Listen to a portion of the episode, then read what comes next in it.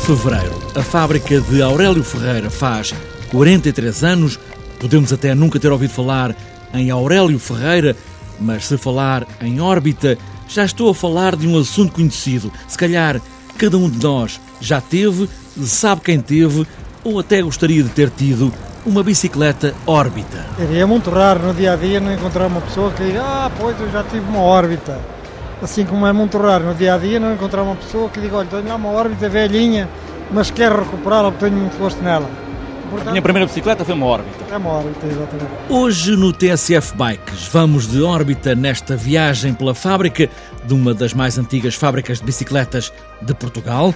Esta é a gloriosa bicicleta é o título de um livro de Pedro Carvalho e Laura Alves. É para folhear nesta edição uma conversa solta, com roda livre, por esta descida abaixo. Ainda continuamos no selim da bicicleta, na oficina do José Nicolau. Já escolhemos o tipo de selim, a altura que deve estar e hoje como é que deve estar. Para cima, para baixo ou nivelado. Vamos agora à varanda, à sala, ou ao quarto, ou às escadas, ou à garagem e vamos dar mais umas pedaladas, sempre com o TSF Bikes nos ouvidos. Vamos lá!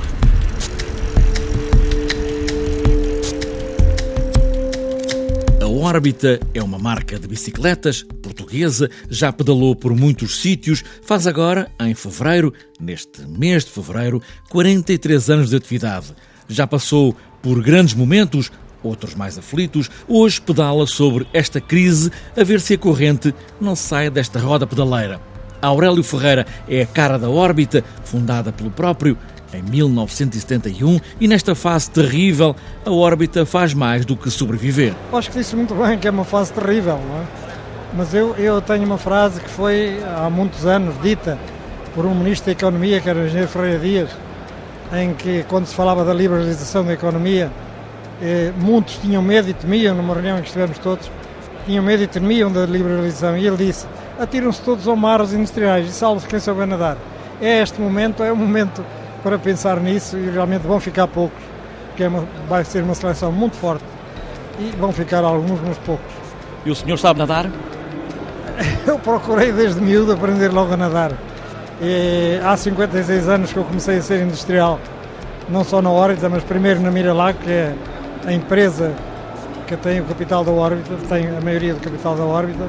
Comecei lá há 56 anos e fundei a órbita há 42.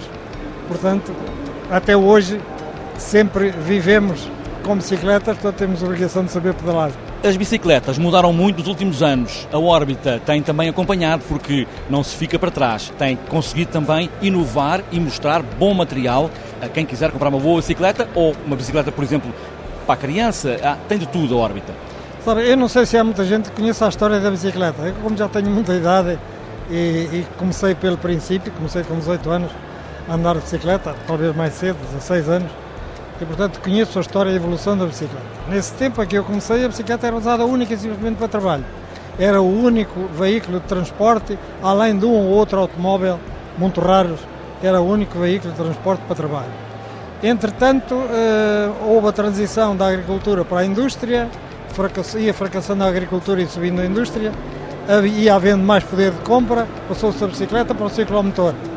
E aí houve uma pausa grande na, na, bicicleta e um incremento grande no ciclomotor. Toda a gente colocou a bicicleta de lado e passou para o ciclomotor. O ciclomotor, a economia continuou a crescer nos anos 80, continuou a crescer e eh, as pessoas pousaram o ciclomotor passaram para o automóvel. Bom, há 5 anos para cá, 10 anos para cá, verificou-se um outro fenómeno. É que houve um incremento enorme na utilização da bicicleta como ocupação de tempos livres. E para desporto, desporto essencialmente VTT, andar no mato, fazer esforço físico, perder calorias. E portanto mantém-se ainda essa euforia do VTT. Parece-me que neste momento há uma outra viragem no setor da bicicleta. E é por isso que eu digo que conhecer as bicicletas do princípio é difícil. Há uma outra viragem, que é a utilização da bicicleta como meio de transporte mais económico, especialmente dentro das cidades. E isso justifica-se porque uh, andar 50 metros ou 100 metros para ir tomar um café e ir de automóvel é uma barbaridade. Portanto, não custa nada ter uma bicicleta metida atrás da porta. Nós até temos bicicletas articuladas se dobram e se metem num saco e ficam quietinhas. Portanto, há neste momento uma nova transição para a utilização da bicicleta de estrada e de cidade. Isso leva a outra pergunta. E a órbita? Está também a pensar, já me disse que tem ali bicicletas desdobráveis, está também a pensar entrar por esse caminho? Ah, eu penso que nós uh, nunca perdemos essa eh, a noção de que isso iria acontecer. E desde o princípio temos aqui as bicicletas clássicas, como vê, as bicicletas clássicas que se utilizavam há 50 anos. Nós mantivemos sempre este padrão. E devo dizer que neste momento é o que mais procura tem, logo a seguir às BTTs, é a que mais procura tem a bicicleta da cidade.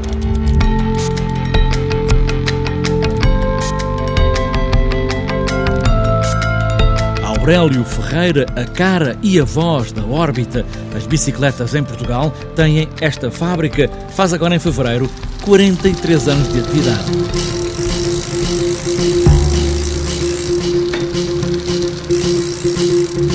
Pode até parecer um farolim de bicicleta. Este livro cor de laranja que grita: Olha que estou aqui, é a gloriosa bicicleta de Pedro Carvalho e Laura Alves, dois ciclistas de muitos anos. Laura Alves até chegou aqui à rádio de bicicleta, encostou-a ali à entrada esta gloriosa bicicleta. Bom, este é um livro que, fazendo agora a ponte com os ciclistas, eh, também serve de refletor, um bocadinho, porque este laranja vibrante é, é bem visível. A escolha da capa, da cor da capa, foi uma questão também de, de, de visibilidade, não é? Para o livro se destacar depois no, nos escaparates. Mas é também uma chamada de alerta, de facto, para os ciclistas, que é, é um, um, um, novo movimento que tem vindo a, ser incrementado nos últimos anos, ou ressurgiu, não é que tenha surgido de repente, ressurgiu, porque houve uma altura, que, durante várias décadas, em que a bicicleta não, não foi um veículo muito nobre em Portugal. E agora voltou a ser, ainda bem. E, e, este livro surgiu precisamente para colmatar uma lacuna que havia em termos editoriais uh, em Portugal, porque lá fora existem muitos livros uh, dedicados ao ciclismo não de competição, ciclismo do dia a dia, urbano, e em Portugal não havia ainda nada. E, e então a Leia decidiu apostar neste projeto e, e nós agarrámos-lo com, com muito empenho e com muito gosto. Bem, Pedro, peço logo aqui por compêndio, quer dizer que traz muita coisa. Sim, quer dizer, traz bastantes coisas. Eu acho que o livro, não só para quem já anda de bicicleta, como para quem eh, há mais anos ou para quem está a começar agora, tem muitas informações úteis. Eu acho que, sim, é um compêndio. Tem muitas coisas práticas, tem história, tem, é, é escrito de uma forma com humor, a brincar um bocadinho com os tipos de pessoas que andam de bicicleta com estas tribos que vão surgindo, em função do tipo de bicicleta que usam, até por vezes da roupa que vestem. Assim, uns subgrupos dentro do, do ciclista em geral. E sim, tem muitas informações, é um compêndio sem dúvida. E é um livro, como a Laura já disse, para iniciantes, para pessoas. Quem é que, quem é que vocês pensam que vai comprar este livro? Qual é a vossa opinião? Eu acho que é, que, tal como eu estava a dizer, todas as pessoas que gostam de bicicletas, eu e a Laura penso também, estou surpreendido com o volume de vendas do livro, as vendas estão a correr muito bem, e a quantidade de pessoas que eu já encontrei, amigos meus, até que não são muito assim, fanáticos, digamos, de bicicletas, que receberam um livro no Natal, por exemplo, é impressionante. Porque hoje em dia fala-se muito da bicicleta, não é? Como a Lara estava a dizer, eh, as pessoas voltaram a andar de bicicleta, está um bocadinho da moda no bom sentido, ah, fala-se muito das bicicletas, agora com as alterações do Código da Estrada. Então eu acho que o livro realmente, para quem já anda, tem muita informação, que as pessoas certamente já têm conhecimento, mas da forma como está escrito, as pessoas riem-se a ler o livro e divertem-se e identificam-se com personagens que aparecem no livro, com situações. E quem está a começar tem muita, muita informação prática que, que é difícil ter acesso, quer dizer, podem procurar na internet por aí fora, mas num livro, tudo junto, não, não havia. E eu penso para quem está a começar é um livro ideal. A Gloriosa Bicicleta, um livro com muito sobre bicicletas para rir, para se divertir e para saber mais ou começar a saber umas coisas de bicicletas, sejam elas quais forem, como por exemplo colocar o selim.